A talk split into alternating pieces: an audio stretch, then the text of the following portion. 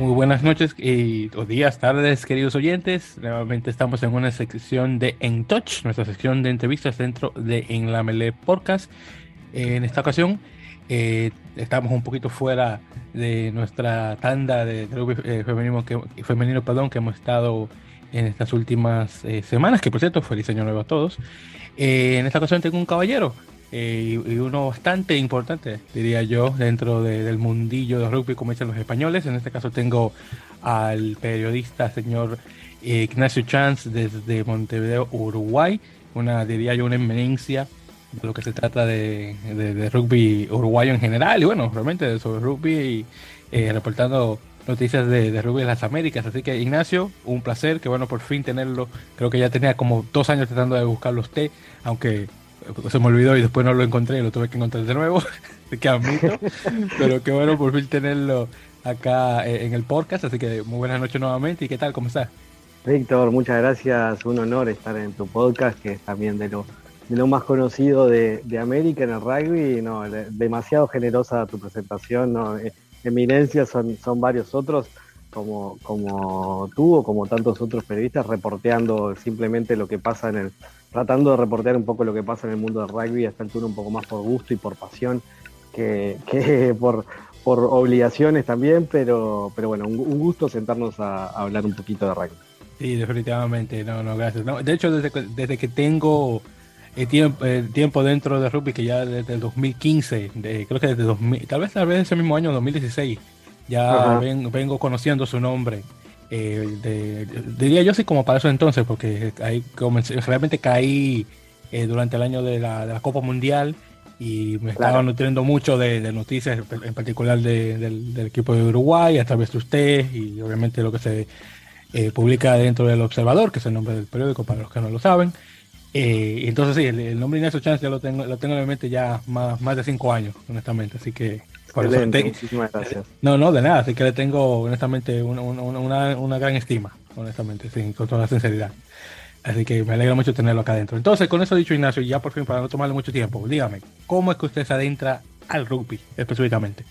Bueno, yo, mi historia personal con el rugby empieza de chiquito, en, jugando al rugby de chiquito, en mi, en mi escuela, en mi, en mi colegio, como le decimos aquí, poco jugando mal y poco, eran muchos otros los que jugaban, y, pero era parte de la, de la rutina diaria y, no se le podía escapar a eso. Y después profesionalmente, desde el año 2000, 2006 exactamente, eh, hace ya unos cuantos años, eh, como, muchas cosas en periodismo, ¿no? Surge una oportunidad y bueno, yo más o menos sabía un poco de rugby, entonces aproveché esa oportunidad, entré y, y desde ahí en el diario El Observador, después fui eh, tomando otras responsabilidades en el, en el, periódico y hoy realmente la parte específica de rugby no, no es lo principal, pero bueno, eh, como nos pasa a la mayoría cuando abrazamos el deporte, eh, lo, terminamos, termina siendo una pasión total y, y, y, lo sigo cubriendo porque, porque me gusta a pesar de que no sea mi responsabilidad principal.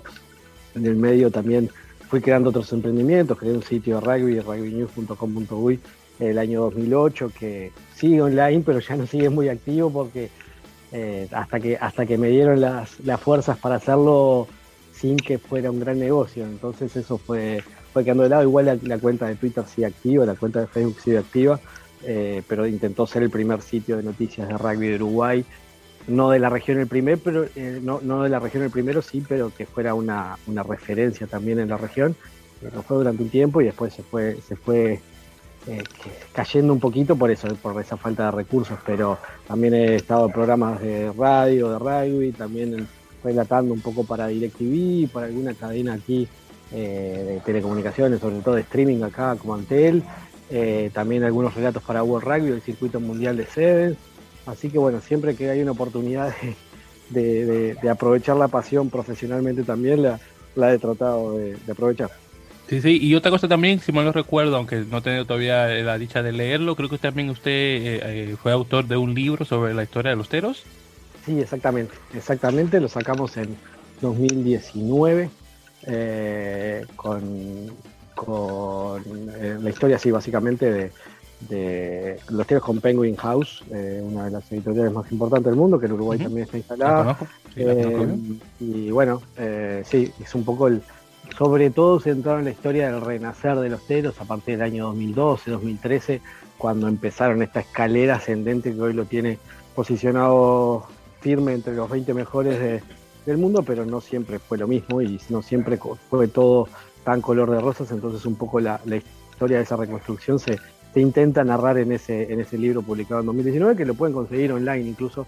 Es, eh, ahora no tengo los datos como para pasarlo, pero si buscan el libro de los Teros y no se eh, es eh, Teros, una historia de orgullo y sacrificio, lo pueden encontrar online y, consumirlo en formato ebook. Exactamente, haciendo ahí la promoción. Ya saben, búscalo en su, lugar favorito del libro. Si, les interesa, no, no, no es que no es que uno sea millonario ni mucho menos escribiendo un libro, no en cualquier parte del mundo, pero, pero sí es un, trabajo que le pusimos mucho cariño para, para contar eso, contar esa historia de, resurrección un poquito de un rugby que estaba muy complicado, con muchos problemas y que, encontró la manera de crecer y también ser referente en la región. Y entonces, y, justamente tocando el tema de, los teros, pero antes de que quiero hacer un, pequeño paréntesis, entonces en este caso, eh, ¿cuál fue su, vamos a decir, su, su, club de rugby madre, por ejemplo, por decirlo así? Bueno, yo lo empecé jugando en el colegio, en el colegio del cual los, los exalumnos terminan siendo el Christian, que es uno de los clubes principales ah, aquí. Eh, este, sí, que es, que es famoso también por el accidente de los Andes y por nunca jugué en el Cristian porque nunca jugué como exalumno, solo en el, en el colegio, pero, pero bueno, eh, el, el, colegio Estela Maris, del cual sale eh, después los exalumnos terminan formando el Cristian, ahí fue donde, donde hice mis muy limitadas y, malas eh, experiencias, o, por lo menos talento, mostrar mi talento en el rugby. Eh, y en ese caso, eh, eh, ¿cuál, ¿en cuál posición se, dentro de la cancha o el, campo? Cuando, cuando a esa edad de niño juegas en todas las posiciones y los entrenadores tratan de moverte por todos lados. Nunca fui muy grande y, y trataba de correr rápido, entonces me ponían de wing, pero, pero tampoco es que tuviera una posición muy definida realmente. Ah, bueno, imagínense, ¿qué, qué puedo decir? La, la, pasión de periodista era más de verlo de afuera de la cancha, y más de poder mostrar mi talento para ningún deporte, ¿eh? está claro. No, no, claro, no, no, pues, Exactamente, imagínense, uno, pone sus pasiones en, en, otro lugar dentro de, de, de, la, de, la, misma esfera, en este caso de, rugby. y entonces, en este caso, tocando el tema de, los teros, que, que eso es más que nada lo, lo que eh, usted eh, realmente se enfoca en relación a, lo de rugby. Hay que admitir que sí, que en estos pasados, eh, bueno, esta pasada década y un poquito más, eh, la selección masculina de Uruguay ha crecido a pasos agigantados, como mencioné anteriormente, cuando comencé dentro de rugby en el 2015. también una de las selecciones que realmente recuerdo haber visto varios partidos durante esa Copa Mundial 2015 fue justamente la de Uruguay, que de ahí en adelante he visto eh, su evolución nuevamente a pasos agigantados. Eh, muchísimos de esos de 2015, digo, ya no están, obviamente, pero eh, están completamente, diría yo, desaparecidos. ahí para darle un, ejemplo, ahí recuerdo en esa primera selección de 2015, que, donde Pablo Alemán lo llevó al Mundial, por ejemplo, tengo referente de Matías Beer, que en segunda línea, que bueno, era el jugador más alto del torneo, que después de ese mundial más nunca supe de ese hombre, por ejemplo. Sí, eh, sí exacto. Eh, luego tenemos el chico este, no me acuerdo el apellido, este, espérame, no, no eh, creo que Alejo Durán, creo que se llama, el que es argentino, de, Uruguaya. Eh, Alejo Corral. Corral, Corral, perdón, no Dural. Eh, sí, sí, sí, perdón. Ese, Corral, Corral, ese Corral, no Durán, Corral, ese mismo. Bueno, Corral, Durán, se, suenan mucho esos dos apellidos, pero sí, ese es Sí, pero Alejo Durán también jugó el Mundial, de los dos. Ah, ah, ah, que habían, oh, que habían dos Alejos. Medio scrum, eh, medio scrum, apertura, suplente. Mire, yo le juro que yo eso yo lo adiviné. O tal vez lo tiene en mi mente y lo saqué así sin darme cuenta. Yo no, claro, sabía claro, bueno, por, por, coincidencia también había un Alejo Durán, mira, pero no, era Corrales que quería definitivamente tocar. Eh, luego estaba este otro, este eh, Favaro, creo que era, ¿verdad que estaba ahí? no fue, no fue al Mundial 2015, quedó afuera en el último corte. De hecho, estuvo en, en el plantel, estuvo acompañando al plantel en ah, Inglaterra, pero no fue parte. Cuando yo ese, ese, ese, mundial también lo acuerdo con mucho cariño porque en, dentro de las varias tareas de la comunicación me tocó ser jefe de prensa del equipo en ese mundial. Ah, bueno, perfecto. Pues No, no, sí, sí. Lo viví cada momento allí junto al plantel, así que lo guardo con mucho cariño. No, no, no, me lo imagino. Y, bueno, y, luego de ahí en adelante también hemos visto la evolución de muchísimos jugadores que han hecho el paso a, jugar directamente en Europa, que es una cosa, por cierto, que tengo que, tocar para que usted me toque, eh, me proporcione su opinión al respecto. ¿Por qué al jugador sudamericano, a excepción del argentino, se le pone como, en, al menos en, lo que se trata de las ligas eh, europeas, a un, eh, como que lo, tachan como de, un nivel eh, bajo tal vez de habilidad o técnica, y, me explico a, lo que quiero decir con eso. Un jugador argentino que venga, por ejemplo, de, vamos a decir, de un hindú o un San Isidro eh, o, un club Atlético San Isidro, por ejemplo, cualquiera de esos clubes eh, del top 13, o que venga, digamos, de, Duendes de Rosario, por ejemplo, para poner un equipo desde el interior argentino. Eh, se le, como que se le, se le hace muchísimo más fácil hacer el salto a Europa a que, por ejemplo, un chico que te venga, digamos, de All Christians, de All Boys, que te venga de Cuervos, que te venga del Montevideo Cricket, a hacer un salto a, a jugar a ese alto nivel.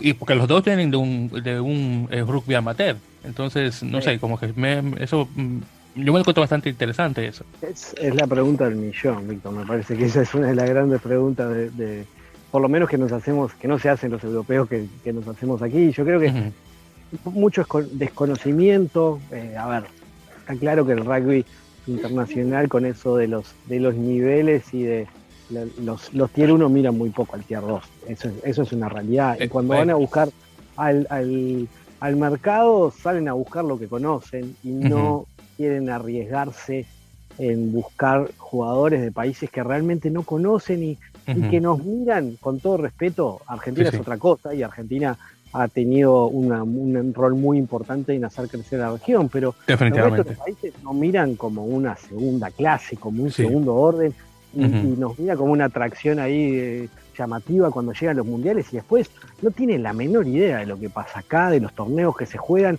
Nos miran cada cuatro años cuando nos toca enfrentarnos a ellos y hacen las notas de color. Me acuerdo cuando estaba en 2015, venían los choristas ingleses, bueno, este es granjero, este es economista, y, nos miran para eso. Entonces, cuando en un, en un deporte que es profesional pero que no es hiper, super, mega profesional como, como el fútbol, donde se va a gastar plata que no hay y hay hasta lavado de dinero muchas veces en, los pases, donde no hay problema en gastar. En el rugby hay un poquito más de problema en gastar. Entonces se mira con más atención, se, se, cuidan más los pesos, los euros, los dólares, y van a buscar lo conocido. Y, y realmente es una pena, porque es verdad, uno ve año a año salen jugadores argentinos sobre todo ahora que empezó, que se compite muy parejo y que, los Argentina 15 o que los Jaguares 15 están al mismo nivel que argentinos y chilenos, uno ve que van jugadores a la primera o a la segunda de Francia o a la primera de Italia, que realmente no tienen mucho más nivel que los uruguayos o que los chilenos.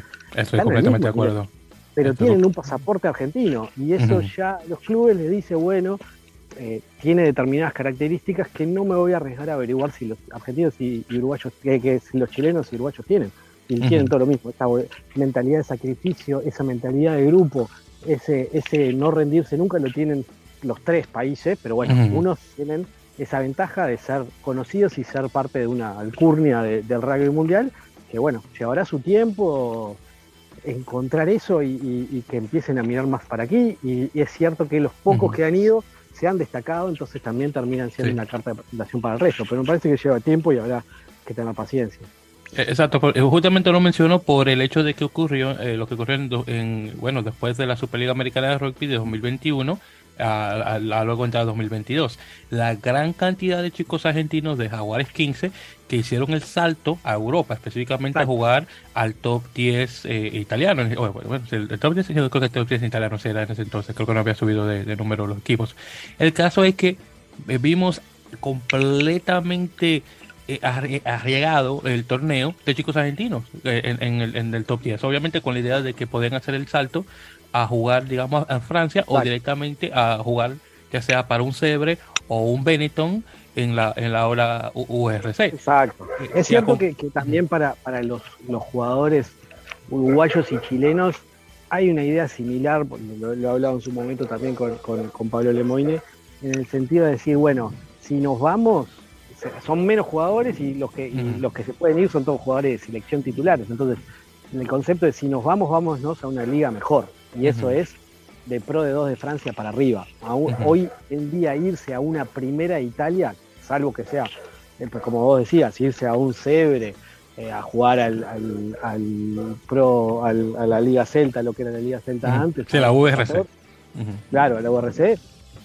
Eh, ahí sí, pero si no irse a una irse a un, a un top 10 italiano o irse a un nacional francés, el nivel quizás no lo justifica y lo que dicen muchos entrenadores, bueno, volver peor de lo que te fuiste no me, no me rinde. Entonces es cierto que los argentinos se van porque, porque tienen la oportunidad de ser profesionales y porque hay tantos jugadores que saca el sistema argentino que de repente esos jugadores que se van saben que es muy difícil seguir en el sistema después de determinada edad, entonces van a probarse. Quizás la discusión es con esos jugadores que se van al, al, al URC o que se van al, al Pro de 2 francés. Inglaterra directamente no sabe que existimos, entonces los, los se van pocos argentinos, obviamente no se van a ir uruguayos y, chilenos. Pero, pero también se, mezcla en ese punto y por eso también es que no hay, porque sí, quizás alguna oferta aislada hay para algunos uruguayos y chilenos en top 10 italiano, pero, pero no hay muchas, no muchos se van por eso, porque privilegian su carrera en la selección también.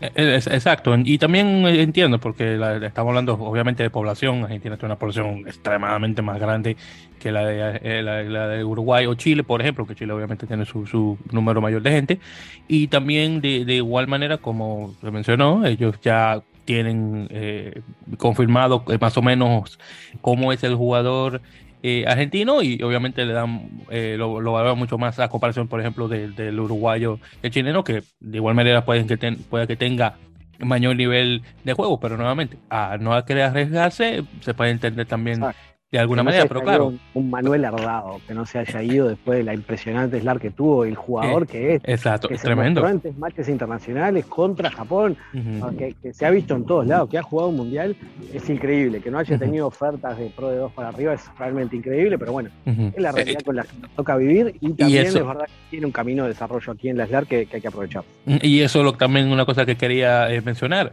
que la cosa yo lo veo que va a, está cambiando, porque obviamente eh, ahora que los franceses están viendo que jugadores de la talla de Santiago Arata dan la talla para jugar esa liga, yo espero que a futuro muchos más jugadores uruguayos de, los clubes amateur puedan directamente hacer el salto de, ese club directamente a jugar, por ejemplo. Ahora está sonando Nicolás Freitas para ir a algún equipo de top 14, lo ven. exactamente, y él, un buen ejemplo, que hizo, el, que hizo el cambio directamente, pasando de las LAR, jugando ahora en Van en, en, en el, en el Pro de 2.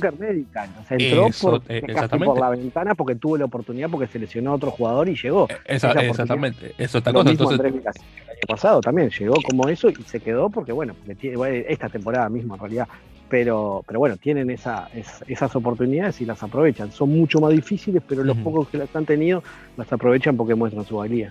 Exacto, y, solamente para, eh, para la audiencia, para los que no conocen el término Joker Medical, o como se traduciera al español, comodín médico, es un jugador que, eh, entra en equipo reemplazando a otro que se ha seleccionado. Entonces, es, que eso es lo que lo hace médico al comodín o al Joker. bueno, el francés es un idioma raro, ¿qué le puedo decir? Pero bueno, aunque es latín, eh, está de, al, otro lado de la rama del árbol, ¿qué puedo decir? Pero bueno, pero sí, pero regresando con, con los teros, eh, nuevamente un alto número de, jugadores que están a un muy buen nivel. Obviamente los chicos que están eh, jugando ahora en, la, en lo que es ahora es lo que va a ser Super Rubia América en 2023. Peñarol parece que va a venir bastante cargado. Estaba leyendo eh, que se van a unir dos jugadores más. En este caso tenemos a Ignacio Dotti que regresa al, país después del largo tiempo que estuvo en Olagol en Major League Rugby. Y también tenemos a Gastón Mieres después del tiempo que estuvo jugando con Toronto Arrows.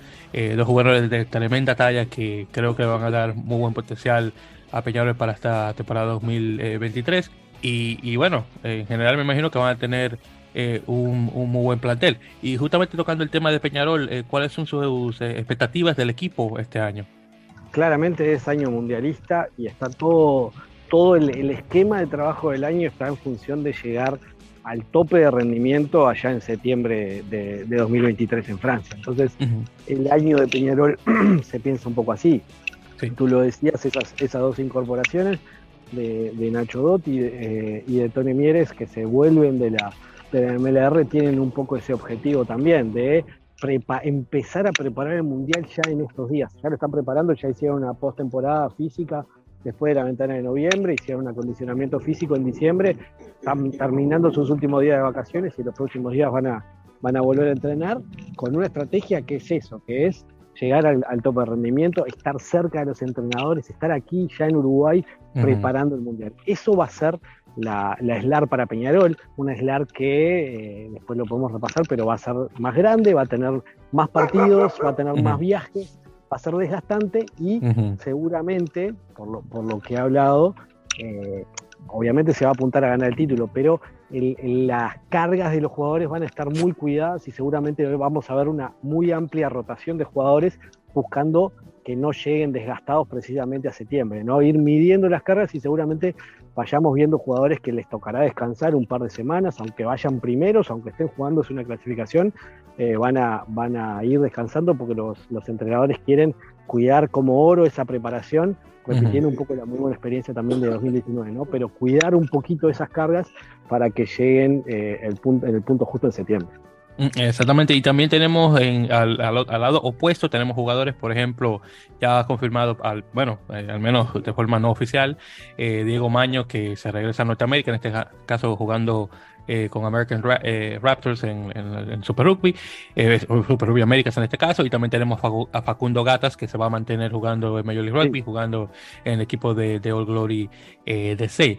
en este caso, estos, otros dos jugadores se la están buscando de la otra manera, manteniéndose acá en Norteamérica, también jugando a muy buen nivel, me imagino con la mira a, lo que es el mundial. Así que ahí tenemos lo opuesto en este caso. Exacto, sí, el otro que se suma, que, lo, que, que, también lo, publicábamos hoy, es eh, Juan Echeverría, que, estuvo en Austin hace un par de años, que ahora estaba jugando en Peñarol, que se va también a los American Raptors. Ah, muy bien. Sí, sí, van a ser Maño y, Echeverría los dos que se van. Los dos con un perfil similar en el sentido que son jugadores más veteranos, que tienen bastante competencia en sus puestos en Peñarol y que quieren minutos, quieren sumar minutos, necesitan sumar minutos y que quizás en una primera cuenta no iban a ser titulares este año en Peñarol, entonces buscan mantenerse en esta en la misma liga, porque American Raptors va a jugar el, el, nuevo Super Rugby Américas, por eso poder ser vistos muy de cerca por los entrenadores de Uruguay, pero a su vez pudiendo sumar muchos minutos. Entonces, un poco la apuesta de ambos, pensando también en Francia 2023, en, septiembre, es eso, tener minutos de juego y, llegar en una mejor forma que quizás estando acá, que de repente podían no ser titulares y, tener menos minutos de cada mundial.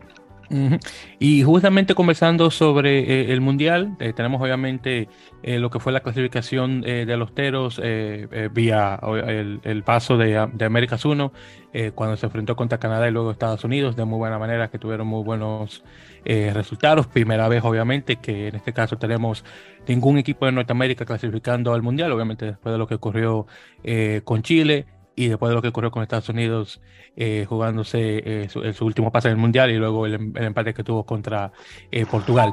Ahora, una cosa que, bueno, no sé qué tal al tanto ustedes esté de, esto, pero una cosa dentro del mundillo de rugby acá en Estados Unidos, particularmente cuando se, los, podemos decir, bueno, podemos decir, la gente en general está conversando sobre ustedes en Sudamérica, es el hecho de que, dicen ellos, claro, yo me, voy a poner al, margen de esto, voy a estar como abogado del diablo, es el hecho de, de, lo mucho que, como decimos en Dominicana, lo mucho que, nos, que, que, les tiran o que, no, o que critican, a, en este caso, los resultados que están ocurriendo por parte de las selecciones eh, norteamericanas por el hecho de que no llegaron a clasificar. Y, en este caso ponen el dedo acusador a League Rugby que no supuestamente no ha hecho lo suficiente como para eh, darle esa fortaleza a la selección para en este caso poder eh, competir al nivel suficiente como para clasificar a mundiales. Eh, y justamente estaba conversando con un colega, no sé si usted conoce al caballero por Twitter, arroba The Strobro, que es un...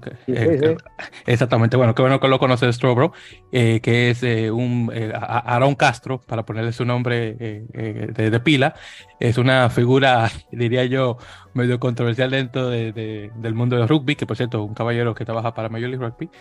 Y, y, y bueno, él y yo conversamos de vez en cuando Y entonces em, eh, yo le estaba mencionando que usted y yo vamos a conversar. Entonces él me dice, oye, ¿sabes qué? Como tú vas a conversar con él, por favor, hale eh, la pregunta eh, o la mención, y, se lo voy a decir más o menos lo siguiente que él me mencionó. entonces me dice, quiero saber si él cree que la, que la SAR o, la Superliga es, realmente buena. Entonces, lo estoy diciendo esto directamente a Él dice, esto le da control completo a las uniones, pero realmente es, una es realmente una solución porque no hay forma viable de tener un, un, grupo eh, dueño, es decir, o, dando dinero, que pueda eh, eh, dar dinero directamente a, los clubes para, para, dar un respaldo en este caso. Entonces dice, esto es, y lo cito, esto es literalmente comunismo para los deportes, dice él. Y luego, y luego dice, escúchame, luego dice, pero cuando tú realmente ves la, la SLAR o, la SAR, es realmente, eh, eh, ¿estás realmente desarrollando más atletas? ¿Estás realmente creciendo el deporte? ¿O solamente están pescando eh, en, el, mismo riachuelo siempre? Porque dice él, Major League Rugby, la MLR, realmente está creciendo el rugby. Entonces dice, un solo equipo compitiendo en, jugando en una competición internacional que nadie entiende hace poco para crecer el juego. Estas son, palabras directamente por parte de Aaron Castro. Entonces yo le digo, ¿Cómo usted le responde a él en ese caso? Porque Aarón, como buen gringo que es, le molesta cuando ustedes en Sudamérica le tiran en este caso a, en este caso a las águilas, porque bueno, a los rojos de Canadá, bueno, más o menos no interesa mucho porque es Canadá, pero nos molesta cuando ustedes nos tiran eh, cuando las cosas les salen bien, entonces cuando las cosas les salen mal, nosotros nos quedamos callados. Entonces, dígame usted, ¿cómo le responde en este caso? Eh, bueno, eh, sé que se enojaron mucho con una entrevista que le hice un par de meses a Bill Beaumont, el presidente de World Rugby, porque le hice esa pregunta. Y, bueno, y Bill Beaumont, con el que puedo tener muchas diferencias, coincidía en ese punto que la Major League Rugby no está colaborando para el desarrollo en el corto plazo de las águilas. Yo creo en esa discusión, creo que no es el trabajo de la Major League Rugby eh, fortalecer a las águilas. Ah, bueno, entonces en ese caso, Aaron, y usted en ese caso están en la misma, porque él me dice lo mismo. Claro, claro, exacto. Es que no es, no es su tarea, son, son dos eh, regiones completamente diferentes, culturalmente, económicamente, por todos lados es diferente. Es imposible pensar en una Major League Rugby en Sudamérica. ¿Por qué? Porque no hay el dinero eh, no hay los dueños de equipos que, pudieran poner esas enormes cantidades de dinero con esas fees de entrada que son gigantes en la Major League Rugby, a pesar de que se han ido achicando, no lo hay. Entonces, una región más pobre, ¿cómo lo puede hacer? Sí, centralizando y centralizándolo a partir de sus planes de alto rendimiento y de sus y de sus sistemas de alto rendimiento. Eh, es imposible pensar en una liga profesional de rugby uruguaya, como es imposible ni siquiera pensar en una liga profesional de rugby argentina. Si, no, si, no es, si es, imposible en Argentina, no lo es posible en ninguna otra región. La única posibilidad no pasa solo en, Uruguay, eh, no pasa solo en América, pasa en todo el mundo. las ligas nacionales son realmente pocas las ligas regionales de máximo nivel, ¿no? Nueva Zelanda y Australia se tienen que juntar para hacer su propia liga profesional. Entonces, eh, pasa con, pasa con, con Francia, pasa con Inglaterra y nada más. Eh, hasta eh, los países, los otros países británicos se tienen que juntar en una liga y tiene que sumar Italia. no es posible una liga profesional. sí es cierto, creo, por lo menos, que aunque no es el trabajo de la, de la Major League Rugby colaborar o alimentar a las águilas o, fortalecer ese, ese, alto rendimiento de las águilas, algo que ha dicho Gary Gold después de quedar afuera, incluso antes, es cuando perdió con Uruguay, cuando perdió con Chile, ellos trabajan mucho tiempo al año juntos, están juntos, trabajan y se conocen de memoria y, no y cuando llegan estas instancias hay que ajustar pequeñas cosas, pero el trabajo de fondo lo tienen. Y nosotros no, lo decía Gary Gold, que tenía que, juntar idiomas diferentes, usos horarios diferentes, formas de vivir el rugby diferentes y hacer lo que pudiera en esos, en esos tiempos. Y le pasó en el repechaje final, se enfrentó a un Portugal que venía trabajando en la Super, que venía jugando como, como lusitanos, con algunos obviamente como con muchos aportes extranjeros, pero con una base muy importante, jugando el, el, torneo de franquicias europeo. Entonces, eh, desde ese punto de vista es indudable que Estados Unidos no puede recurrir a la Major League Rugby de la misma manera que Chile o que Uruguay o que incluso Portugal apelan a sus competencias profesionales. La, la, supervivencia o, la sostenibilidad de esos torneos en el largo plazo, y sí, puede ser una duda. Sin duda que puede ser una duda. Es una apuesta y quizás en 10 años no, no existan.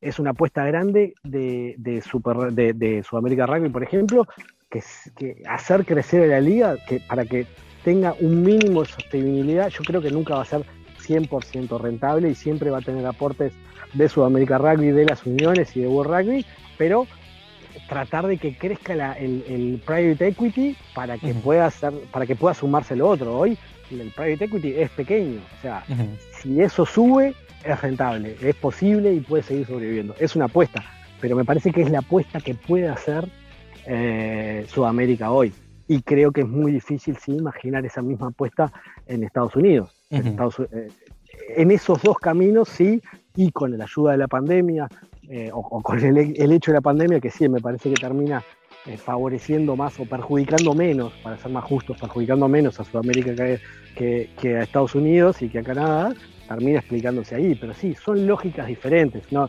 Yo por lo menos cuando critico o cuando digo eso de, cómo influye la Major League Rugby o cómo lo poco ayuda, no lo estoy diciendo como un detrimento de la Major League Rugby y entendiendo las diferencias de idiosincrasia de, ambas regiones. Sí, definitivamente. Y otra cosa también es justamente conversando sobre la, entrevista que, que, que, usted le hizo a Bill Beaumont, porque es otra cosa también, otro tema que eh, eh, Aaron, eh, yo y otros cuantos chicos eh, hemos también de alguna manera conversado. Yo no recuerdo bien la entrevista, pero él recuerdo una conversación que él y yo tuvimos donde, donde usted supuestamente mencionó a Biomon que supuestamente Major League Rugby no ha producido jugadores internacionales.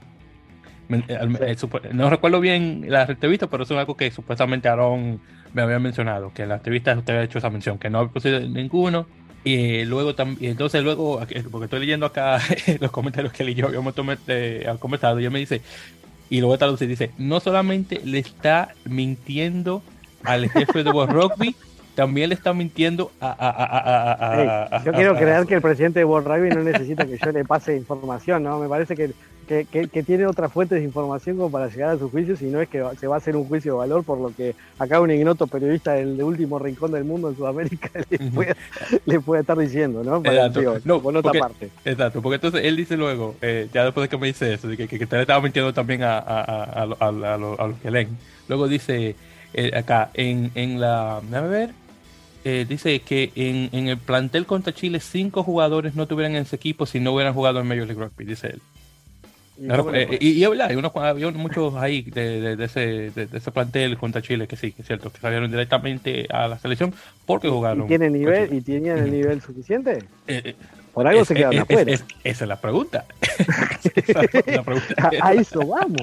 Exacto, eh, ahora, ahora hablando francamente y con todo respeto, pero esa es, la pregunta. O sea, también entran porque hay un montón. Que, este, US Rugby ha fracasado estrepitosamente en convencer a grandes estrellas que tienen el rugby europeo de, poder jugar por, por su equipo, poder jugar por su selección nacional. Ha fracasado en ese en esa unidad de concepto que han logrado los países sudamericanos y que no se discute. En el, en el punto más alto de la pirámide está la selección y no se discute. Y los jugadores ponen plata para, para pagarse sus pasajes y para venir si es necesario y se pelean con sus clubes.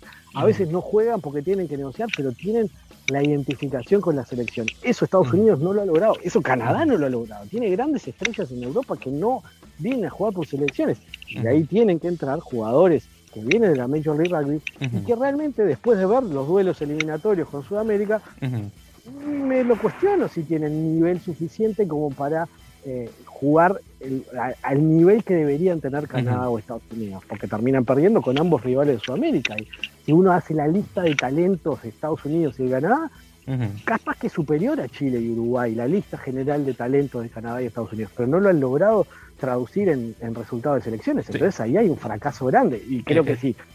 Si el rugby de ambos países no se lo plantea, es el primer problema que tiene. E, e, estoy de acuerdo, y es otra cosa también, eh, de igual manera, eh, eh, justamente con, Canadá, que está pasando a las de Caín con su rugby actualmente. Eh, todavía no sé cómo Kingsley Jones eh, tiene su cargo de director técnico de la selección, porque yo entiendo que. Él, Santos lo tiene en España y todavía no se va, así que es posible. Exactamente. No, no, no, pero la diferencia es que, que, que, Santiago Santos produce resultados para los Leones. Esa es la diferencia. No, Kingsley Jones. no los pasaportes después, pero bueno. Kingsley Jones no lo está haciendo. Mire, eh, bueno, en, esta, en estos pasados internacionales le ganaron a Países Bajos Claro, obviamente le van a ganar a Países Bajos, que por cierto, jugaron bastante bien. El tipo este que encontraron nuevo, el, que nació en, Países Bajos, pero que creció en Irlanda, Peter Linden, en el, apertura. Buenísimo. Está jugando muy bien y justamente jugando en Van, donde está jugando Nico eh, Freitas, por cierto. Entre él, por ejemplo. Eh, pero luego juegan contra Namibia, un juego que lo tenían ganado y lo dejan perder en el último momento. Entonces, o España que los pasó por encima la esa es otra cosa también y España que le pasan por encima encima de eso. Entonces es eso. Y tienen jugadores de buena talla en Europa pero lo que pasa es que algún problema tendrán ellos con Chris Jones eh, porque ellos están jugando afuera y ellos, ellos prefieren tener a los chicos que están acá en Norteamérica jugando o no sé. Ya eh, Tyler Ardron, el octavo que tienen, el capitán de, ellos, acaba de anunciar que ya no va a jugar para la selección, va a enfocarse eh, de, completamente en jugar con CAS Olympique, que sabe que es el amigo de, Santiago Arata, entonces va a estar completamente ahí. Y supuestamente, posiblemente a futuro regrese para la selección. mi jugador favorito, Taylor Harris, desafortunadamente se tuvo que retirar por, por problemas de, contusiones que ha sufrido para los años y otras lesiones más. Eh, y, bueno, tiene algún otro que. Bueno, más Boom, que es muy buen jugador, que tiene muchísimo tiempo jugar, sin jugar con la selección. Tienen a Mattioni, que, está también ahí en CAS, que tiene muchísimo tiempo sin jugar con la selección. Eh, tienen este chico Wilper Celier, eh, que está con Staff francés, tiene muchísimo tiempo sin jugar con la selección. Entonces, es un listado de jugadores muy buenos que tienen. Es, eh, es, esa ventaja, voy a decir algo polémico, pero es esa ventaja del comunismo que decía tu amigo. yo no soy, porque no, no, voy a decir que soy comunista ni muchísimo menos, porque no, porque no lo soy y, sería, bueno, no, no me voy a poner a hablar de política, pero eh, el rugby sudamericano ha logrado poner en el centro a ese concepto de selección nacional, el concepto unitario, el concepto de, de, patria rugbyística, no me gusta comparar patria con los deportes, pero sí que adelante está la bandera de la selección. A partir de ahí los jugadores elaboran toda su vida. Eh, Algunos jugadores se van a jugar a Europa, pero porque, porque es su apuesta de vida, pero lo ponen primero. Entonces, en eso, la construcción de los centros de alto rendimiento, eh, el Estadio Charrúa en Uruguay, pero también lo que ha hecho Pablo Lemoyne, logrando convencer a Chile a ir en ese camino, en eso, ese modelo centralizado es fundamental. Eh, logra generar esa unidad, logra generar eso de todos vamos alrededor de esto. Se puede lograr, por supuesto, con modelos descentralizados. Argentina lo tuvo que hacer obligado por la pandemia y lo sigue teniendo, pero sin duda que es un elemento que colabora. Eh, y, más en países chicos donde, eso, donde, donde no hay tantos recursos eh, económicos sí, Estados Unidos y Canadá los tienen, pero bueno, también Estados Unidos está atravesando una quiebra de, de USA Rugby, no, es tan fácil, entonces cuando, se cuando está todo tan disperso, para países más pequeños es mucho más difícil. Entonces, esa centralización en definitiva ha sido uno de los secretos de, Uruguay y Chile. Si es sostenible a largo plazo, está por darse, pero hasta ahora ha sido una de las ventajas. Eso mismo. Y, otra cosa también, regresando a la, misma entrevista y otro, eh, este comentario que le voy a mencionar es de otro eh, colega que, me, eh, me, pidió mantenerlo en el anonimato. luego de que Aaron hace el comentario de que, que, si no fuera sido por Major League Rugby, cinco de esos jugadores que estaban contra Chile no han jugado, él hace el siguiente comentario sobre el, artículo este, bueno, de la entrevista que se hizo con, con Bill. Él dice lo siguiente, él, es decir, usted, Ignacio, él es usualmente eh, es un muy buen periodista, pero como como como como like other, sí, como otros eh, uruguayos y argentinos tiene ese tono arrogante, pero usualmente es correcto en su información. Y luego dice, luego dice, no, no, luego dice, eh, es decir que Major League Rugby no ha producido internacionales es una completa mentira. No estoy seguro de dónde sacó eso. Ah, y luego dice, al menos que él, él quiera referirse que Major League Rugby no específicamente desarrollado, pero tampoco eh, desarrollado jugadores, pero tampoco lo ha hecho la SLAR. Eh, ellos ya han desarrollado, eh, están a través del sindicato, de la unión y, lo han agregado a su plantel, más o menos así, en relación a los jugadores. Entonces, ahora con eso dicho del, compañero, es otra cosa también. Eh, de, este lado, ya, también de igual manera la fanaticada estadounidense ya tiene una mentalidad en particular de, cómo eh, el argentino en particular ve el rugby de, de, de, fuera o directamente de Norteamérica, eh, obviamente porque lo estaba comparando directamente con la selección. Entonces cuando ocurre de que, oh mira, que nosotros hemos hecho esto, nosotros no hemos clasificado al mundial, esta cosa ustedes no lo han hecho. Entonces ya luego entra en esa, digamos, en esa polémica, por cierto, de, de, eso, y llega a como ese eh, encontronazo, por decirlo así, diciendo que no, que nosotros esto y lo otro, y bueno. Pero claro, en todo caso, de, Norteamérica eh, específicamente, ya, eh, no, sabemos que esto era la patada en el trasero que necesitaba no solamente Estados Unidos, pero también Canadá, para ver si las cosas de ahora comienzan a cambiar y de ahí, con suerte, ya pues, esperamos para 2027 poder ya clasificar al Mundial como es debido, que obviamente tiene que hacerlo en particular Estados Unidos, porque obviamente la Copa viene en 2031 y sabemos que Bob Rugby está viendo este Estados Unidos como su, eh, su, eh, su ganso de los huevos de oro, que necesita que esté bien para que cuando llegue 2031 esté bien eh, técnicamente en, dentro de la cancha para jugar a buen nivel y dar y ojo que es pasado mañana, ¿no? 2031 es pasado mañana. Es, Son dos ciclos mundialistas que se van rápido. Yo no creo que llegue al nivel de que soñaba este buen rugby en alguna época. No, creo que está años luz de ser cuarto finalista de un mundial. O sea, no le va a dar el tiempo para estar cuarto finalista en 2031, ni soñando. Es algo que trajera y, y, nacionalizara a 11 All Blacks directamente. Pero pero sí, el punto que decías, eh, o sea, ¿lo formó las LAR o lo formaron las uniones? Las LAR y las uniones son lo mismo. Ese es el secreto. Son lo mismo. No está esa diferencia entre MLR y la unión. Son lo mismo. Entonces, sí, lo formó las LAR porque lo formaron las uniones. Esa es la diferencia de concepto que hoy en día le da una ventaja a las uniones en Sudamérica. De nuevo, no sé si es sostenible en el tiempo, pero hoy es la ventaja que tiene. Entiendo perfectamente. Súper.